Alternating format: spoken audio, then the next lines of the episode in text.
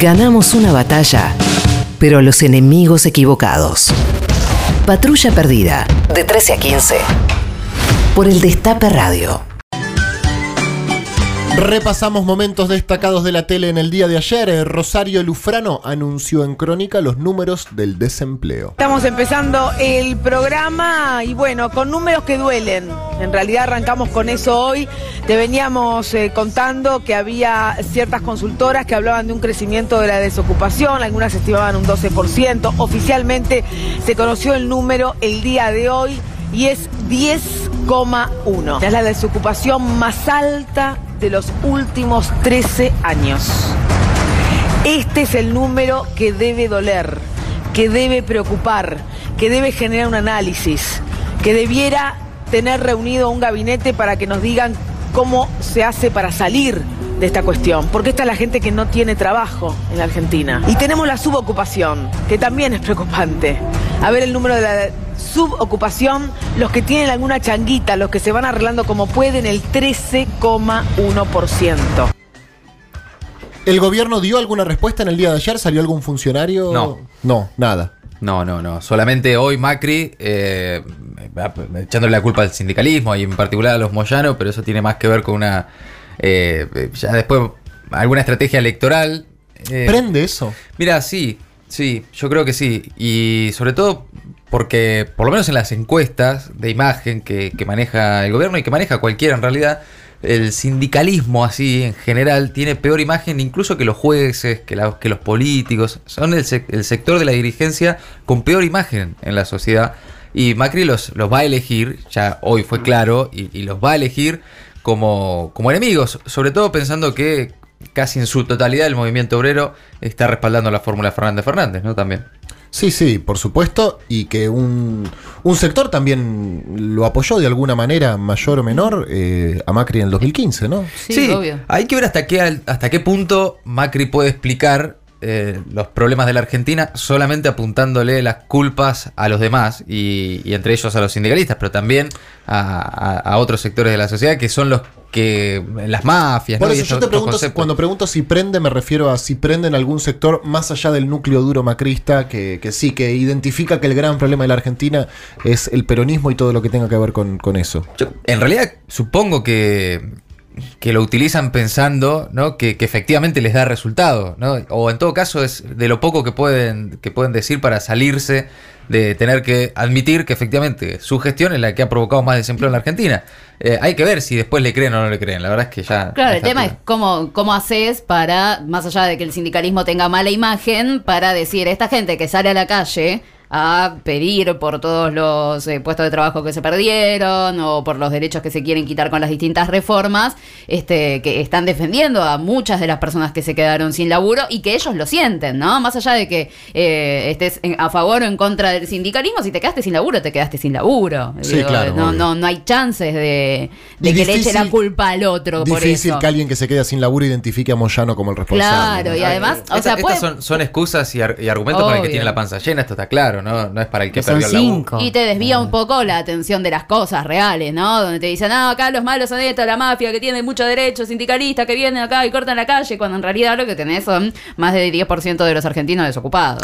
Bien, eh, Enrique Pinti estuvo con Novarecio y criticó la suba de tarifas. Nosotros pagamos las tarifas que los militares, los radicales, los peronistas, los Oh, genocidas, los progresistas, todo lo que tuvieron el gobierno fijaron por acuerdo. Nosotros votamos esa gente, nuestros representantes, de una u de otra manera, di- dijeron, la luz cuesta esto, el gas cuesta esto, el gas cuesta esto. Nosotros fuimos y pagamos. Ahora, nosotros, según una parte del gobierno actual, debíamos haber salido a la calle con una pancarta diciendo aumenten, aumenten, y estaríamos en el libro eh, Guinness de los récords, porque sería el único país del mundo en toda la historia mundial, y la redundancia, que dijo aumenten los impuestos. Los impuestos los fija el gobierno de acuerdo a las necesidades, a la caja y a lo que ocurre. Y después te echan la culpa a vos que las cosas no se pudieron hacer porque nos acostumbramos a que nos regalaran el servicio. Y se me caen las muelas postizas.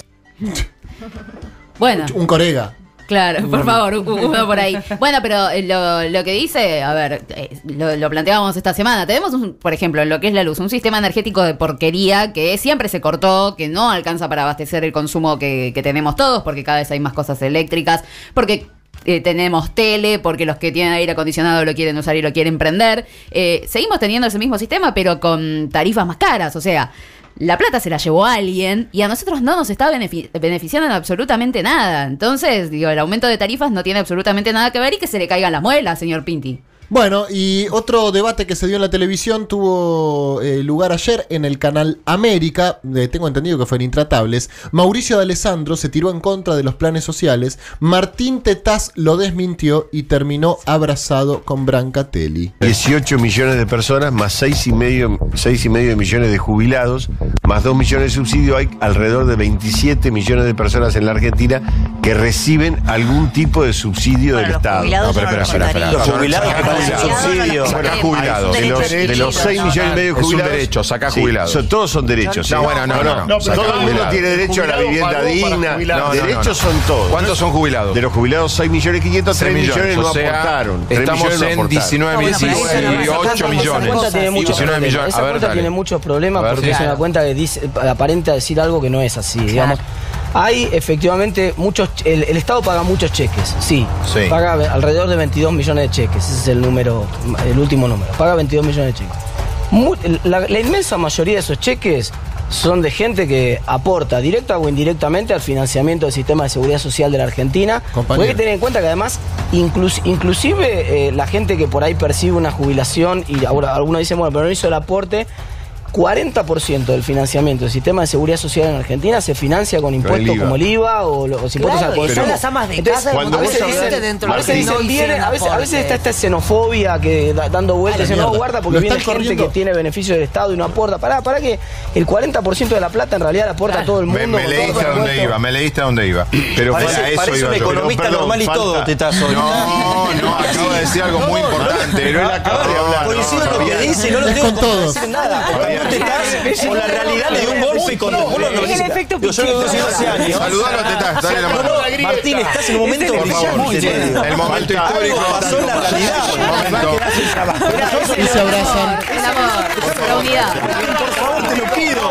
Reaccionaste. Es con todos y todas. Reaccionaste. Y se abrazan Martín Tetaz y Diego Brancatelli.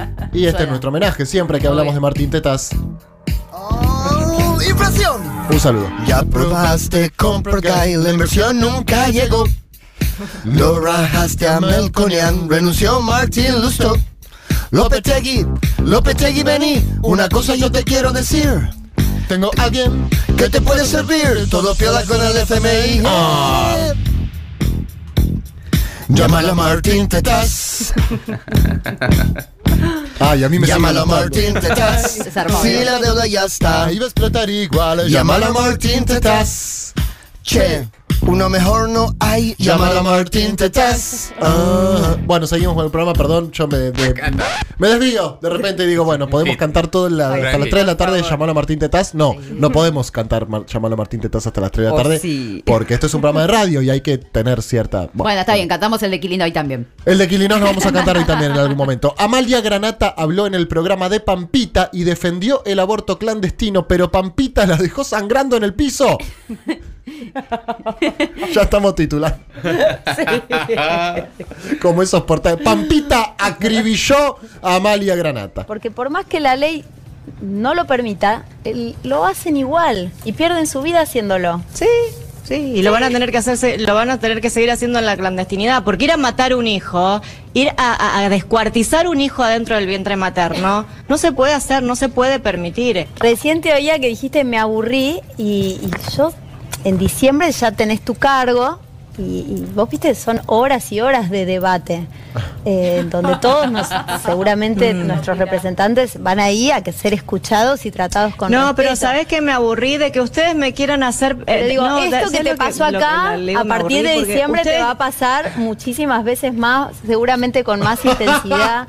Creo que aproveches estos meses para desarrollar ¿no? la diplomacia, la paciencia, el buen trato. Hoy tengo un día terrible, tengo un día terrible, además es el cumpleaños de mi marido. Ah, bueno. importa?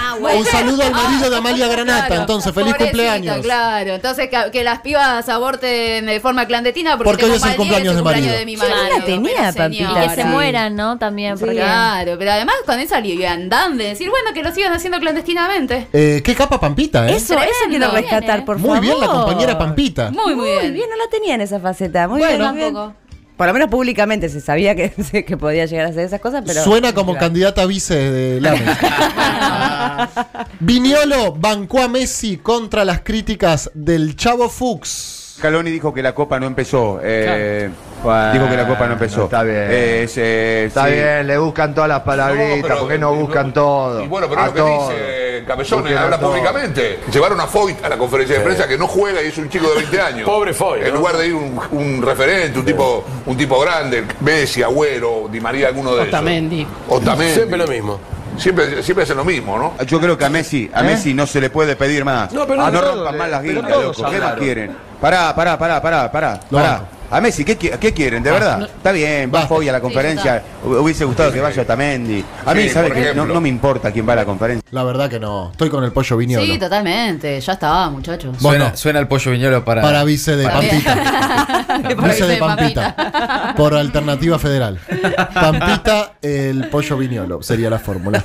Bueno, un panelista del programa Nosotros a la tarde de Canal 13 miente sobre el amor y los espíritus No. se manifiestan. Lo último, para venir Sandra, porque quiero hacer una pregunta. media, ¿qué No, no, tranca, tranca. acá? ¿Usted está soltero, montaña? Sí, ¿Y busca amor? siempre. ¿Quién no busca amor?